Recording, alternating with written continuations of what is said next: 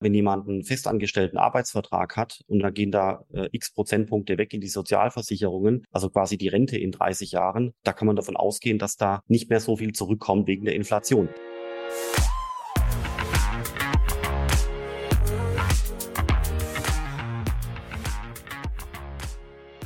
Willkommen bei der Extrameile, dem Podcast für Macher und Vordenker, die aktiv daran arbeiten, ihre Version Wirklichkeit werden zu lassen und dabei ihre Grenzen überwinden. Heute zu Gast habe ich einen absoluten Experten, wenn es um das Thema Blockchain und Krypto geht. Man kommt quasi nicht vorbei an ihm, wenn man sich durch die Blogs und Zeitungen ähm, ja, liest. Und zwar ist das der gute Professor Dr. Philipp Sandner. Willkommen. Ja, freut mich. Äh, du kannst auch äh, Philipp äh, zu mir sagen. Ähm, brauchen den ganzen Titel nicht, aber ich freue mich, dass ich hier sein darf. Das ist eine Ehre für mich, ähm, in dem Podcast zu sein, weil, weil es geht ja nicht nur um die Erklärung des Bitcoins und drumherum, sondern eben auch um so ein bisschen, ja, wie, wie kommt man denn da weiter in dem Bereich? Was ist wichtig und so weiter. Deswegen danke, dass ich, dass ich da sein darf. Sehr gerne. Ich glaube, ne, ein Hauptantrieb ist ja für dich tatsächlich das Wissen rund um die ganze Kryptothematik ähm, in Deutschland und international nach vorne zu bringen. Vielleicht ganz angefangen mit der einfachen Frage, warum sollte ich mich denn überhaupt damit überhaupt beschäftigen? Genau, also äh, die Frage ist ja, mit was überhaupt eigentlich, gell? Weil der Bereich ist ja unglaublich divers und wird immer größer. Es gibt Bitcoin, Ethereum, es gibt DeFi, NFT, Metaverse. Es gibt verschiedene Layer-One-Plattformen. Dann gab es in der Vergangenheit noch Enterprise-Blockchain-Systeme, Digital Securities, Tokenization of Assets und so weiter. Das heißt, das System fängt sich an, wirklich auszuwachsen. Und deswegen ist eigentlich die Frage, mit was möchte man sich konkret beschäftigen? Ich selber schaffe es auch nicht mehr, überall auf dem Laufenden zu bleiben, sondern habe halt versucht, jetzt zunehmend mir ein paar Domänen rauszupicken, wo man es einfach noch schafft, auf dem Laufenden zu bleiben. Warum? Letztendlich ist es äh, ganz einfach. Wir erkennen jetzt so langsam, dass die Blockchain-Technologie einiges zu bieten hat. Das ist eine weltweite Technologie, die hat so eine Umwälzungsfunktion potenziell wie das Internet, äh, als es vor 20 Jahren gestartet ist, also richtig gestartet ist, ja. Und äh, es ist eine wachsende Technologie. Man kann mit der Technologie mitwachsen. Es werden Startups gegründet, Karrieren gemacht. Die Leute finden gut in den Jobmarkt rein. Es gibt keine, ähm, also so gut wie keine äh, Kündigungen und ähnliches. In Banken entstehen Abteilungen, Berater werden eingestellt. Also es ist für junge Leute, also ein, naja, ich möchte es auch nicht überhöhen, aber ein Eldorado an äh, tollen äh, Möglichkeiten, egal ob jetzt Technik, Rechtsanwalt, BWL oder was auch immer. Und äh, insofern äh, ist es einfach, macht unglaublich viel Sinn, sich intensiv mit der Thematik zu beschäftigen, weil weil man jobtechnisch, karrieretechnisch toll vorankommen kann. Dann aber auch weiterhin, und das ist viel wichtiger, weil man Spaß haben kann in dem Bereich. Das sind unglaublich äh, viele tolle, schlaue junge Leute auf der ganzen Welt, mit denen man da äh, Dinge gemeinsam machen kann, weiß ich nicht, Projekte, Papers, Research, whatever. Und zu guter Letzt geht es natürlich ganz oft um den Bereich Finance. Ähm, wir haben heute ja die Zahlen auch wieder gehört. Ähm, in Deutschland neue Inflationsrate 10,4 Prozent, so hoch wie Jahrzehnte nicht. Das heißt, wir sprechen hier über Geld und über den Geldwert. Und es macht durchaus Sinn, als junger Mensch sich mit diesem Thema Geld, Inflation, VWL und so weiter zu beschäftigen, weil man dann davon abgeleitet heute schon entsprechende Entscheidungen treffen kann, damit es einem später möglicherweise besser geht, ähm, um, um letztendlich Sozialbeiträge als Freelancer zu vermeiden, wenn ich das so sagen darf, äh, oder letztendlich auch ähm, die Anlagetaktik richtig zu wählen. Ähm, ist Immobilie noch zeitgemäß? Sind Aktien besser? Das sind alles Dinge, die implizit durch das Thema Finance und Investment und dadurch auch durch den Bitcoin auftauchen. Deswegen gibt es ehrlich gesagt viele gute Gründe, sich mit der Technologie zu beschäftigen. Und vielleicht noch ein Satz, wenn ich den noch anschließen darf. Wir haben ja momentan allerlei Krisen äh, zu ertragen. Wir kennen Corona und Chipkrise, Gaskrise und alle möglichen äh, Krisen. Das ist schlimm. Und in dem Blockchain-Bereich nimmt man die Welt nicht ganz so negativ wahr, weil es trotzdem noch wächst. Es werden neue Firmen gegründet, gefundet, aufgebaut und ähnliches. Das heißt, äh, diese Krisen dieser Tage äh, nimmt man innerhalb des Blockchain-Systems ein bisschen bisschen positiver war, weil halt das Ökosystem wächst und zwar weltweit. Wow, okay, das sind viele Argumente. Ähm, wann war denn für dich eigentlich der Zeitpunkt, wo du gesagt hast, mich fasziniert dieses Thema so sehr, dass ich mich quasi auch nahezu ausschließlich eben mit diesem Bereich der Wirtschaft ähm, oder der Technologie beschäftigen möchte? Weil ich glaube, gerade so vor rund zehn Jahren war ja das ganze Kryptothema noch relativ neu. Da musst du ja für dich die Entscheidung getroffen haben, ich möchte da an meiner Positionierung quasi weiter arbeiten. Ich möchte mich äh, in zahlreichen Bereichen dort einsetzen. Ähm, Gab es da für dich so ein paar Schlüsselmomente, wo du gesagt hast, ähm, das ist es, ähm, das ist die, der richtige Weg für mich? Ja, das ist spannend. Also ähm, ich habe den Bitcoin entdeckt 2013, 2014 einfach durch, durch Lesen von Internetblogs, in dem Fall TechCrunch. Zu dem Zeitpunkt war es aber kein Hobby und, und gar nichts, sondern einfach nur ein Artikel, den ich gelesen hatte. Ähm, dann anschließend daran äh, hat sich das, das ergeben, dass ich quasi überlegt hatte, okay, was kann man damit machen? Aber ich habe dann auch das nicht groß weiterentwickelt, sondern es war einfach so ein Hobby. Ich habe halt einfach Nachrichten gelesen, jahr, jahrelang. Und dann habe ich gemerkt, äh, als ich an die Frankfurt School of Finance and Management gekommen war, als junger äh, Professor, damals 35, ähm, jetzt bin ich 42, äh, damals 35, habe ich gemerkt, so, hm, das Thema Forschung ist schon, ich kann's ja, also wirklich Statistik und so weiter, ich kann's, aber es ist schon auch eine zähe Geschichte.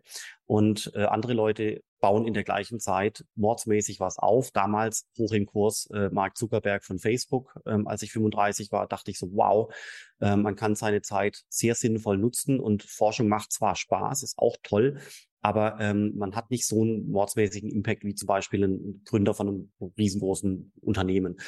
Und das hat mir zum Nachdenken gegeben, weil, weil ich die Wissenschaft äh, trotzdem mochte und auch die Lehre an der, an der Hochschule. Und äh, dann habe ich den Blockchain-Bereich wiederentdeckt, habe dann einfach mal begonnen, meinen kleinen äh, Philipp Sandner Newsletter zu schreiben, einmal pro Woche. Und der hat erstaunlich guten Anklang äh, gefunden. Und das war für mich so die wöchentliche Taktung, dass ich mich zwangsweise mit dem Thema beschäftigen musste. Deswegen habe ich das gemacht. Äh, ich habe den aber auch wieder aufgehört, weil es mir irgendwann äh, dann äh, zu anstrengend wurde, ehrlich gesagt, immer das, das Schreiben eines wöchentlichen Newsletters. Aber es hat mich reingebracht. Und daraus ist dann der Wunsch entstanden bei mir, mich einfach wirklich Vollzeit mit dem Thema zu beschäftigen. Ähm, dann gab es an der Frankfurt School, wie gesagt, mein Arbeitgeber zu dem Zeitpunkt die Idee, dass man das ganze Blockchain-Thema in ein Blockchain-Center, also wie so eine Art Lehrstuhl oder Institut äh, verpacken könnte. Äh, das haben wir dann auch gemacht. Ich habe dann äh, gesagt, ich würde das äh, gerne machen und ich gehe auch gerne in das Risiko, weil zu dem Zeitpunkt niemand mit dem Begriff Bitcoin, Krypto und ähnliches was so richtig anfangen äh, konnte. Ja, damals ist gerade Ethereum so ein bisschen entstanden. Ja, da war der Preis eines Ether bei 6 Dollar. Jetzt sind wir bei äh, 1500 Dollar. Und ähm, man hat mir damals auch gesagt, dass es, dass ich damit auch das Risiko fahre, meine äh, Karriere als äh, Professor so ein bisschen ähm, ins Risiko äh, zu stellen, weil man eben nicht weiß, was aus diesem Blockchain-Bereich rauskommt und dass vielleicht eben auch gar nichts dabei rauskommt. Und dann habe ich gesagt, gut, in Ordnung, ich glaube an die Technologie, das Risiko nehme ich.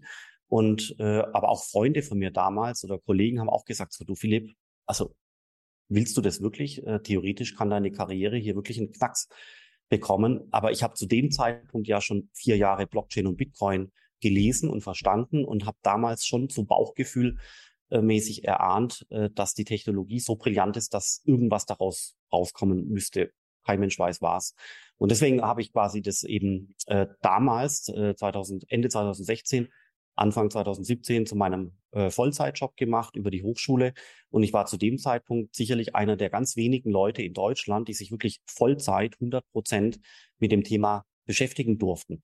Viele andere Leute in Banken oder auch Siemens oder Bosch, ähm, die waren die Blockchain-Leads einer Firma X. Das heißt auf gut Deutsch, die durften sich 10 Prozent ihrer Arbeit, also einen halben Tag pro Woche mit dem Thema beschäftigen und so weiter. Das heißt, ich hatte zu dem Zeitpunkt wirklich das Glück, aber auch mein persönliches Ziel erreicht, ähm, mich wirklich Vollzeit mit dem Thema zu beschäftigen. Und wenn man dann sich wirklich Tag für Tag, Woche für Woche mit dem Thema beschäftigt, liest, schreibt, mit Leuten spricht, Gründer, Banken, Konzerne, Politiker, dann kriegt man so langsam äh, zunehmend über die Jahre ein tolles Bauchgespür ähm, oder Bauchgefühl, was wohl funktioniert und was möglicherweise auch nicht funktioniert. Ja, super spannend. Ähm, das bedeutet, war, du warst eigentlich so ein Underdog, als du angefangen hattest. Äh, Im Blockchain-Bereich definitiv. Also andere Leute waren da weitaus äh, weiter. Ähm, in der Wissenschaft war ich äh, kein Underdog zu dem Zeitpunkt, weil ich ähm, schon bewiesen hatte, dass ich äh, Forschen, Statistik, Regressionen und so weiter kann. Das wird ja quasi dokumentiert durch die Publikationen, die dann gerankt werden und so weiter. Also ähm, das hat gut funktioniert. Aber in der Blockchain-Szene war ich ähm, wirklich also ein absoluter Low-Name. Ich war halt einer, der für sich entschieden hat, dass in der in dem Bereich was machen möchte. Aber pff, niemand hat auf mich gewartet oder gehofft oder niemand hat auch mit mir gesprochen. Äh, also wirklich deswegen einfach No Name, richtig. Aber insofern ist ja die Frage spannend, ähm, was hat dich oder was hat dir geholfen, jetzt trotz dieser Widerstände sozusagen an deiner ähm, Mission dran zu bleiben, ähm, diese ganze Kryptowelt besser zu verstehen, besser zu entdecken? Ähm, weil es ist ja, muss man sagen, psychologisch für Menschen mal ganz schwer, sozusagen gegen den Strom zu schwimmen und ähm, dann vielleicht erst fünf Jahre später sozusagen die Früchte dessen zu ernten. Und wir haben ja auch einfach viele Hörer, die Startup-Unternehmer und Co. sind, die natürlich auch da immer den Status quo in Frage stellen. Ähm, war das für dich eine Leichtigkeit, dass du gesagt hast, ich war schon immer so Querkopf, der ähm, gerne mal sozusagen gegen Regeln verstoßen hat und dann auch einfach seinen Weg gegangen ist? Oder was hat dir geholfen, sozusagen dich nicht von dem Mainstream, ähm, ja, wie soll ich sagen, ablenken zu lassen?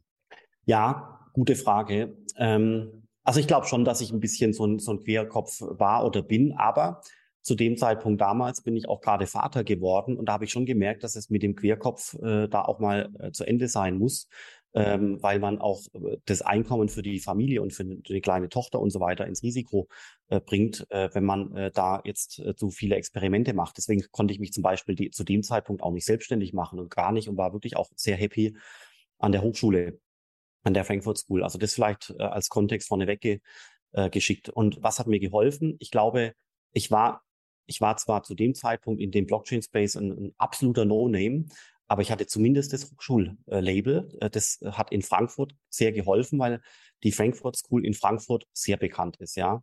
Jetzt wohne ich inzwischen in München, da kennt man die Frankfurt School auch, aber da ist die TU München zum Beispiel bekannter. In Berlin wird man die, die äh, TU Berlin oder die, die HS ESMT oder sowas äh, mehr kennen. Aber in Frankfurt war das wirklich ein Vorteil. Dann hatte ich auch den, den Professorentitel, der ist, der ist teilweise hilfreich, äh, wenn es darum geht, mit ähm, älteren Leuten zu sprechen, Politikern, Rechtsanwälten und so weiter. Den Startup-Leuten und den Blockchain-Freelancern ist es gerade egal. Äh, also es war ein teilweiser Vorteil, aber, und ich glaube, das Folgende ist meines Erachtens viel wichtiger, ist, ich habe quasi einfach auch durch einen Zufall gelernt, wie LinkedIn funktioniert. Das heißt, ich habe ein paar Artikelchen geschrieben, ja, also wirklich, ich habe ein paar Artikelchen geschrieben, habe dann gemerkt, so, ui, 5000 Views ähm, oder, oder damals 2000 Views und fünf Nachrichten. Und dann dachte ich, wow, also mit einem Artikel ist ja beeindruckend. Dann habe ich das quasi immer wieder gemacht, habe entweder Tritt-Content äh, kommentiert oder habe äh, ähm, eigene Dinge geschrieben und die reingestellt. Und äh, dann habe ich gemerkt, so das ist ja irre, da, äh, die Leute lesen das ja tatsächlich, was man da produziert, wenn man es gut macht. Ja, also ich, ähm, wer, wer mich auf LinkedIn mal verfolgt hat, der wird sehen, ich bin kein Selbstdarsteller. Ich poste so gut wie nie Bilder, auf welcher tollen Konferenz ich war, sondern ich habe immer den Content in den Vordergrund, also fast immer, muss ich dazu sagen, in den Content in den Vordergrund gestellt. Und das mochten die Leute, diese bisschen nüchterne Berichterstattung. Ist nicht ganz so schrill, aber ähm, die Leute fanden den Content gut. Und dann habe ich auch sehr viel Zuspruch über die LinkedIn-Messages bekommen. Und ähm, dann habe ich mir selber so ein bisschen zum Prinzip gemacht, dass ich jeden Morgen nach dem, nach dem Arbeitsbeginn um 9 Uhr, 8.30 Uhr, erstmal mein LinkedIn-Post absetze, dann ist das schon mal erledigt. Und zwar Montag bis Freitag, jahrelang. Und, äh, und dadurch lernst du quasi kennen, wie funktioniert eigentlich LinkedIn und wie funktioniert Reichweite, was mögen die Leute, was mögen die Leute auch nicht, welche Inhalte kommen an. Und da habe ich zum Beispiel gelernt, dass Enterprise-Blockchain-Systeme, also was macht Bosch, Daimler, Siemens und Co., nicht so gut ankommen wie die Kryptothemen. Oder noch ein Beispiel, DeFi NFT, Metaverse, kommt besser an als digitale Identität oder digitaler Euro. Und äh, das sind alles so, so, so Sachen, die lassen sich schwer ähm, in ein Kochrezept äh, packen. Aber ähm, wenn man dann so ein Bauchgefühl entwickelt, wie LinkedIn funktioniert, kann man das ganz strategisch nutzen, um einfach ähm, Messages ähm, rauszubringen, wo man einfach auch seine Meinung darlegt. Ja, ich habe auch teilweise Dinge produziert, wo ich ein Jahr später gesagt habe, so Mensch, da lag ich falsch. Aber gut, zu dem Zeitpunkt damals war es rational, das äh, zu denken. Und äh, und dann habe ich, weil ich eben aus dem wissenschaftlichen Bereich komme, ähm, habe ich auch, fällt es mir nicht sonderlich leicht zu schreiben. Ja, also ich setze mich hin, setze mich eine Stunde hin, dann ist eine Seite getextet und liest sich dann auch meistens ganz okay. Dann schaut man nochmal drüber, dann wird's besser. Und dann habe ich Medium entdeckt, medium.com, das ist so eine Art Blogging-Plattform.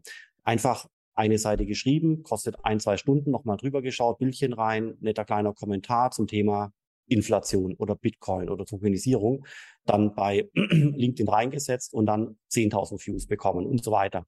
Und wenn du das dauerhaft machst, dann bist du quasi immer wieder bei den Leuten ähm, im Kopf, aber eben primär mit Content, weißt du? Das heißt, die Leute assoziieren dich mit dem Thema und die Leute lernen was dabei. Über die Leute, über die Jahre lernen die Leute dann, was ist der Bitcoin oder Ethereum oder der digitale Euro.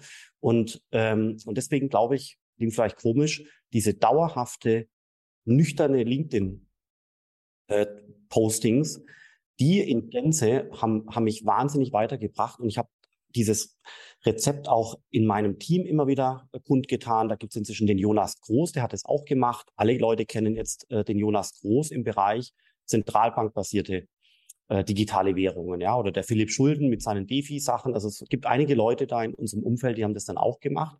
Und wenn man das konstant macht, in einem sexy Bereich, nüchtern und content fokussiert, nicht so schrill, das finden die Leute klasse, weil sie was lernen. Toll, wirklich toll. Also du nimmst ja so viele Sachen schon vorweg. Ähm, sprich, wir lernen ähm, zielgruppengerechte, authentische Sprache ist ganz wichtig. Ähm, du hast ja da, sage ich mal, auch, auch, auch, eben Inhalte auf eine Art und Weise vermittelt, wie sie vielleicht genau diese, ähm, ja, die, die Leser, die auch ein bisschen nüchterne Fakten haben möchten, äh, sozusagen sehen wollen. Dann hast du über Regelmäßigkeit gesprochen, sprich, dass es eben total wichtig ist, eben ähm, über unterschiedlichste Phasen, äh, wie zu jeder Tageszeit, um eine, um eine bestimmte Tageszeit einfach weitere Inhalte zu posten. Ähm, und das dann am Ende, sage ich mal, mit dem PR-Aspekt äh, zu mehr Erfolg führt. Dann könnte man ja auch jetzt gleich die provokante Frage stellen, ist das der neue Weg des, ich sag mal, erfolgreichen äh, Wissenschaftlers?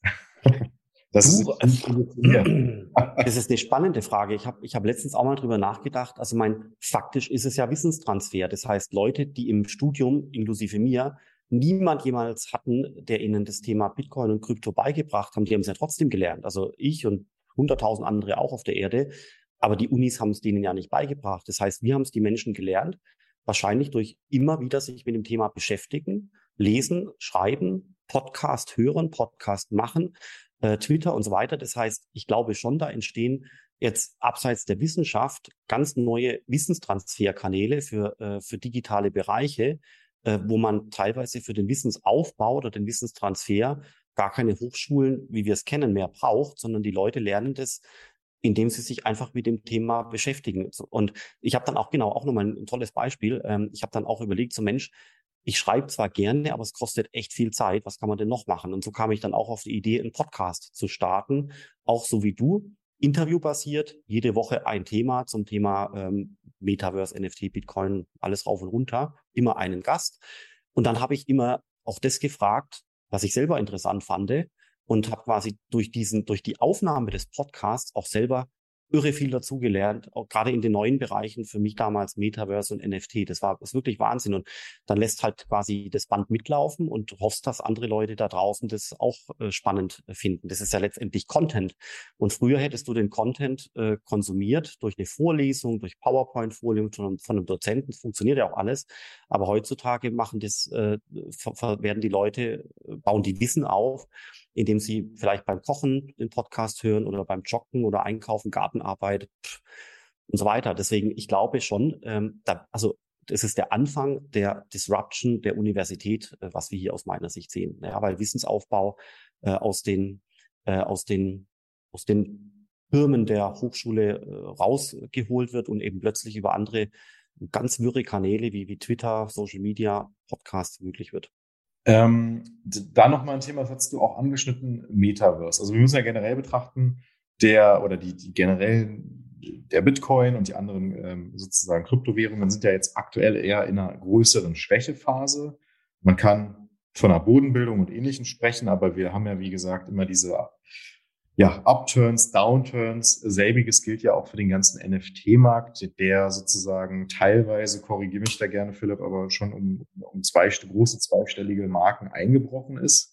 Ähm, wie beurteilst du das? Sind wir da quasi in einem Art äh, Low eines Hype-Cycles und jetzt kommt quasi die kontinuierliche Entwicklung?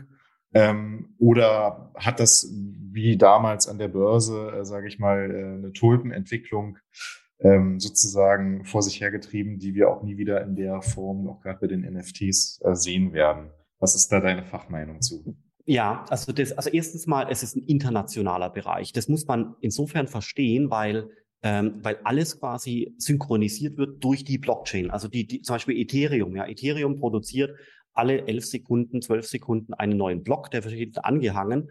Und in Korea oder in Argentinien oder in Deutschland ist es exakt das gleiche IT-Konstrukt, an dem die Leute rumprogrammieren. Und es sind aber nicht nur äh, ein, zwei, drei Leute, die ja programmieren, sondern Zehntausende, die mit dem Ethereum-Ökosystem interagieren, Tag für Tag, Stunde für Stunde. Und die interagieren aber mit einer selben Datenbank sozusagen. Und warum sage ich das? Weil dadurch quasi der Feedback-Loop zwischen den Menschen über die ganzen Länder und Geografien hinweg ähm, viel schneller ist als in anderen wissenschaftlichen oder anderen IT-Bereichen. Zum Beispiel im AI-Bereich hast du einen gewissen Wissensaustausch per Twitter und anderswo. Ähm, aber in der Biotechnologie hast du zum Beispiel eine Handvoll tolle Konferenzen pro Jahr. Da treffen sich die Wissenschaftler und synchronisieren sich mit einer Frequenz von drei Monaten. Ja, dann kann ich quasi hingehen und schaue mir an, was der andere macht. Dann werde ich schlauer und ähm, lass mich da inspirieren und keine Ahnung, produziere mein nächstes äh, Experiment im Biobereich halt dann mit diesem neuen Wissen. Also das heißt, die, die, die, der Feedback Loop hat einen Zyklus von vielleicht drei Monaten. Aber in, dem, in der Ethereum-Welt mit dieser Internationalität ähm, ist der Feedback Loop viel, viel, viel schneller, weil alle Leute Tausende an ein und demselben ähm, IT-Konstrukt gemeinsam arbeiten. Das heißt, ich sehe sofort, was macht der Koreaner, äh, Mensch aus Australien und Brasilien und so weiter. Ich sehe das alles in Realtime. Das heißt, es ist international, wie wir es noch nie gesehen haben. Und das erzeugt eine irre hohe Dynamik. Und es geht um Geld. Das heißt, da gibt es dann auch immer sofort Übertreibungen, äh, Chaos nach oben und auch nach unten.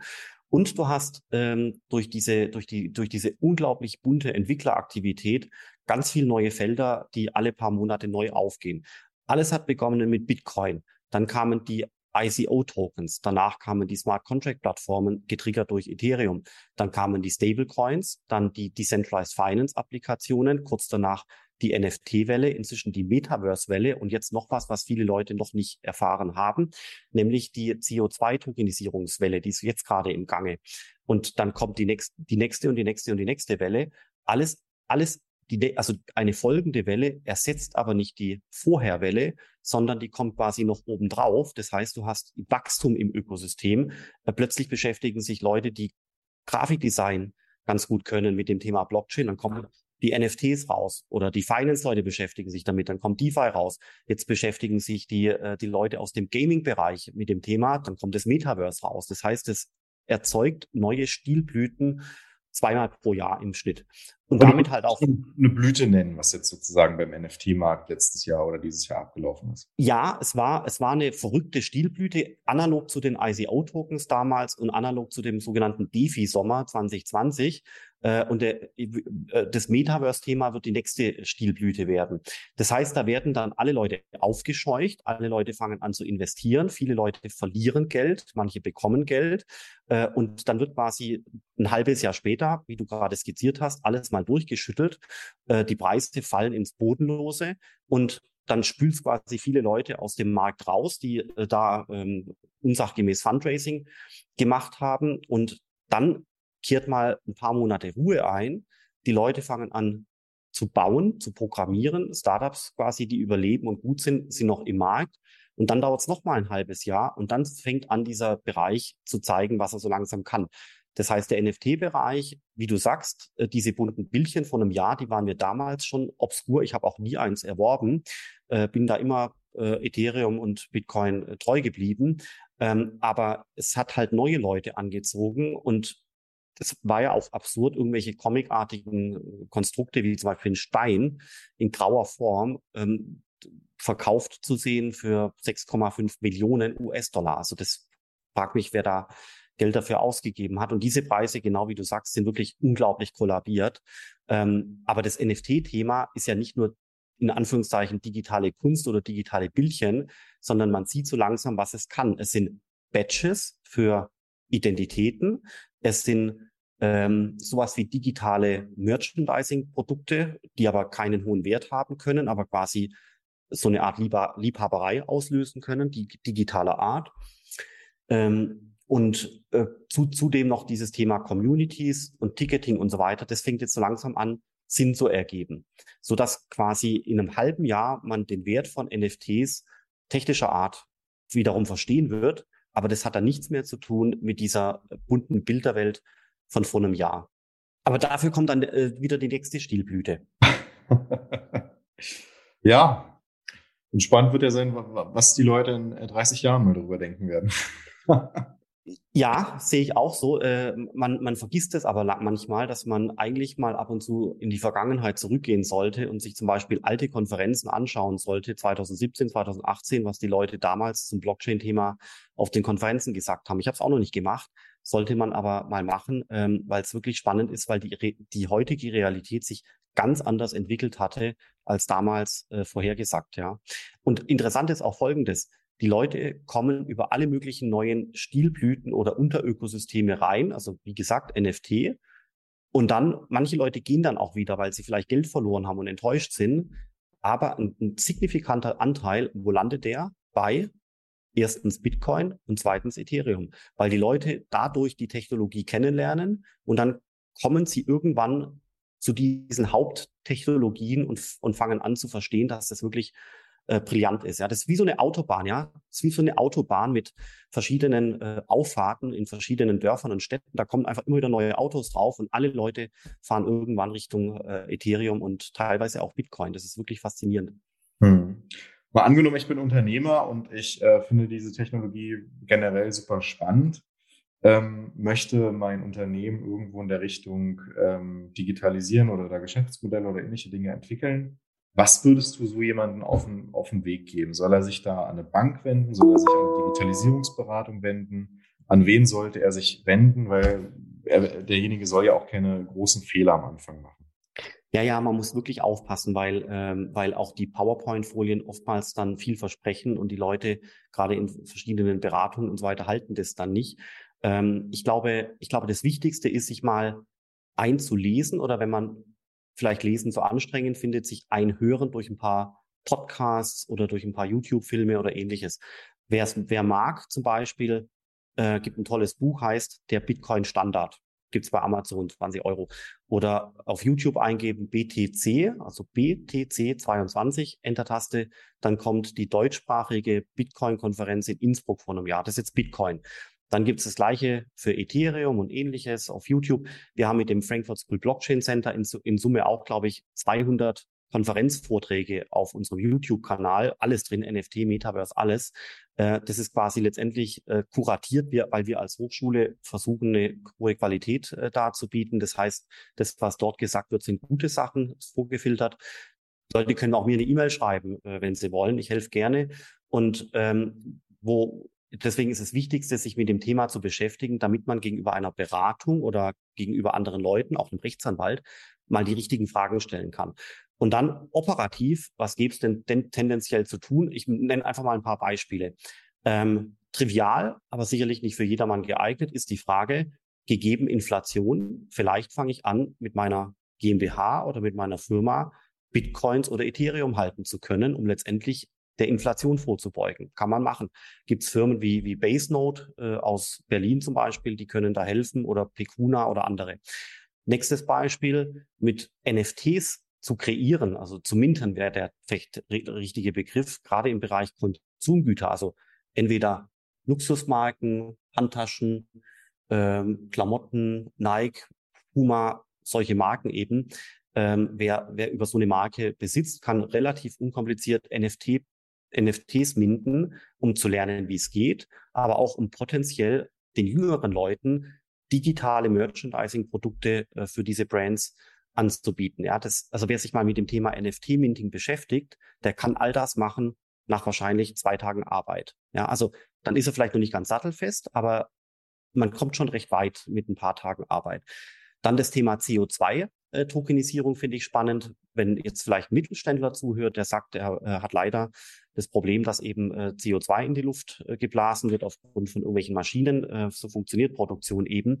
Der hat äh, zum Beispiel die Möglichkeit, über äh, diverse Firmen wie Good Carbon aus Berlin oder Sustain mit einem M hinten dran, Sustain oder andere äh, sich mit dem Thema CO2 Tokenisierung zu beschäftigen, um sich quasi zu offsetten, um in seinen Jahresabschluss reinzuschreiben, dass er alles dafür tut, äh, die CO2-Belastung zu neutralisieren. Das sind auch Dinge, die Blockchain-artig sind. Das sind, das waren jetzt mal drei Punkte, die aus meiner Sicht recht unkomplizierte Entry Points äh, sind, aber die erfordern trotzdem schon noch, dass man sich davor mal ein paar Abende oder Tage oder sowas äh, damit beschäftigt. Bei Beratern bisschen aufpassen, würde ich mal so sagen, und wirklich, äh, deswegen ist es so wichtig, sich mit dem Thema zu beschäftigen, damit man die richtigen Fragen stellen kann, äh, die auch relativ schnell dazu führen, jemand anderen ehrlich gesagt ein bisschen zu grillen. Wenn ich einem Rechtsanwalt äh, gegenüberstehe, dann äh, und der will mir äh, erzählen, dass er ein ganz toller Rechtsanwalt im Bereich Blockchain ist, dann frage ich immer äh, nach Smart Contracts. Ja, das ist äh, so, ähm, wie funktioniert ein, wie funktioniert, weiß ich nicht, ein, ein Clearinghouse Smart Contract oder ein Treuhandvertrag Smart Contract oder ähnliches. Und je nachdem, was die Person dann antwortet, weiß ich ganz genau, ob die das hält, was sie versprechen würde, was sich eingearbeitet hat, oder ob ich als potenzieller Mandant deren Ausbildung bezahlen müsste. Und äh, so läuft es ja. Und äh, deswegen ist es ganz wichtig, ähm, so ein paar äh, Kontrollfragen zu stellen, ähm, um zu wissen, mit wem man es äh, zu tun hat. Ähm, und deswegen ist quasi das vorherige Einarbeiten, glaube ich, nicht schlecht. Ja, es gibt, es gibt sicherlich 30, 40 ganz, ganz, ganz tolle Blockchain-Anwälte in Deutschland. Ich kann die jetzt auch runterrattern oder ich schreibe sie mal irgendwo hin. Aber, ähm, aber man, man muss aufpassen, wenn man zum Beispiel einfach so durchs Internet googelt oder den Erstbesten anfragt, weil man, weil man noch gar nicht weiß, welche Frage ich eigentlich fragen müsste, um zu screenen, ob die Person mir wirklich exakt genau helfen kann mit einem fairen Budget. Sehr, sehr guter Punkt. Also da hast du einigen Leuten, glaube ich, hier was mit an die Hand gegeben.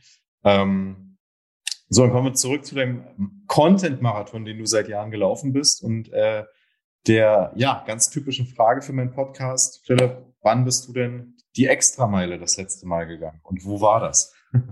Was, was, was ist schon die, also die Extrameile ist quasi das, wo man einfach nochmal das Quäntchen oben drauf packt, richtig?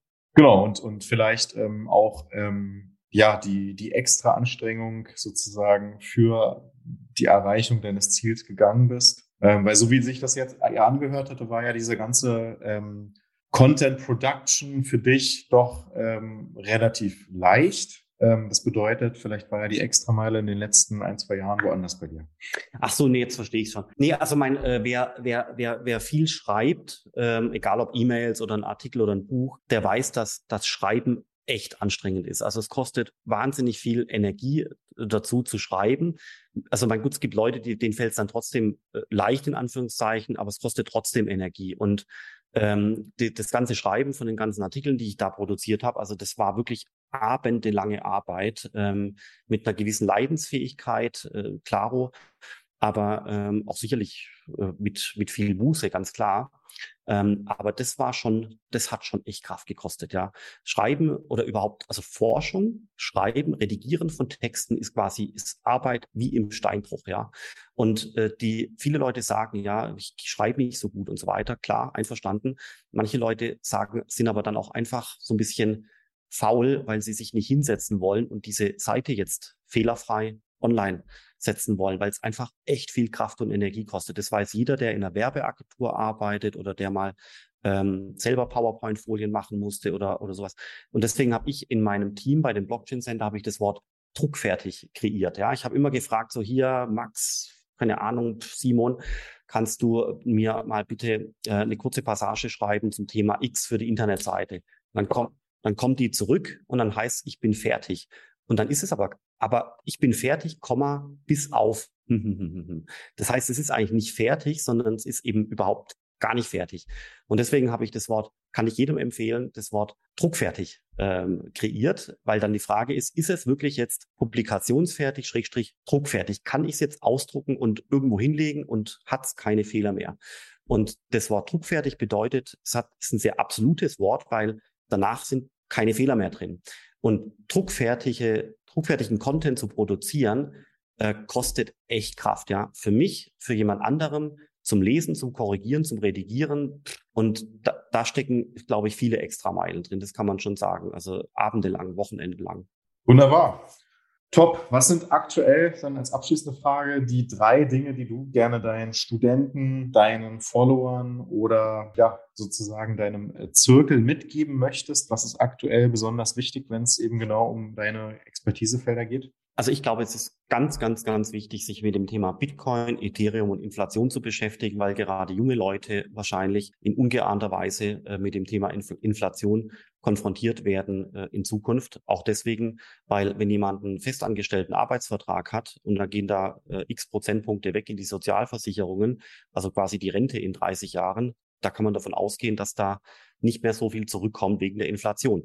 Das heißt, man muss sich mit dem Thema Geldanlage, Inflation, Bitcoin, Ethereum beschäftigen, weil gerade die Kryptowährungen hier in Teilen Hilfestellung leisten können, weil sie, weil es gute Gründe gibt, dass die Werte in Zukunft steigen werden. Also Sachwerte als Ausweg vor Inflation, Klammer auf, Kaufkraftverlust, Klammer zu. Deswegen, das wäre, das ist mir wirklich wichtig. Dann noch, noch kurz zwei Punkte, die kürzer sind. Ich glaube, es ist wichtig, sich generell mit dem Blockchain-Thema zu beschäftigen, weil die Chancen, die wir momentan da in dem Bereich haben, wirklich internationaler Art, riesengroß sind für, für alle Geschlechter, Altersklassen, kulturelle Herkünfte, weil es international ist wie selten was zuvor. Und dann das Thema ähm, Posting, bisschen outgoing sein, Content produzieren, egal ob Podcast oder geschriebener Text, ist, glaube ich, auch was, was, ähm, was ganz, ganz, ganz wertvoll ist, Manchmal frage ich mich, warum man an den Hochschulen äh, die jungen äh, Leute, die jungen, fast schon Kids manchmal, nicht einfach sagt, so Leute, jetzt setzt euch mal hin, der schreibt jetzt einen Text, der ist bitte druckfertig in, einer, in zwei Stunden. Und dann, und dann geht er nicht wie üblich an der Hochschule nach der Klausur in die Mülltonne, sondern der geht online. Und ihr sammelt dann Feedback ein auf LinkedIn und ihr hofft, dass der Text gut genug ist, dass, dass es keinen Shitstorm oder sowas gibt, ja. Wenn es den doch gibt, dann nehmen wir den wieder offline. Aber der Text darf nicht geschrieben sein, damit er geschrieben worden ist, sondern ein Text muss geschrieben sein, dass er gelesen wird, zum Beispiel durch LinkedIn. Und ich würde mir wünschen, dass Leute, egal welchen Alters, viel, viel öfters auch das Selbstvertrauen und den Mut haben, das, was sie produziert haben an Content, online zu setzen und dann dadurch die positive Erfahrung zu machen. So Mensch, da gibt's Leute, die lesen das, gibt Leute, die antworten darauf. Ich kriege manchmal dann äh, eine E-Mail oder eine, eine, Message oder ähnliches. Äh, dieses, diesen positiven Feedback-Loop zu erfahren, setzt voraus, dass man äh, mit ein bisschen Selbstvertrauen mal das erste Stückchen Content produziert hat. Und das kann ich wirklich jedem nur raten, das einfach zügig zu machen, um diese Erfahrung zu machen und hoffentlich dann in diesen positiven Feedback-Loop zu kommen. Sehr cool.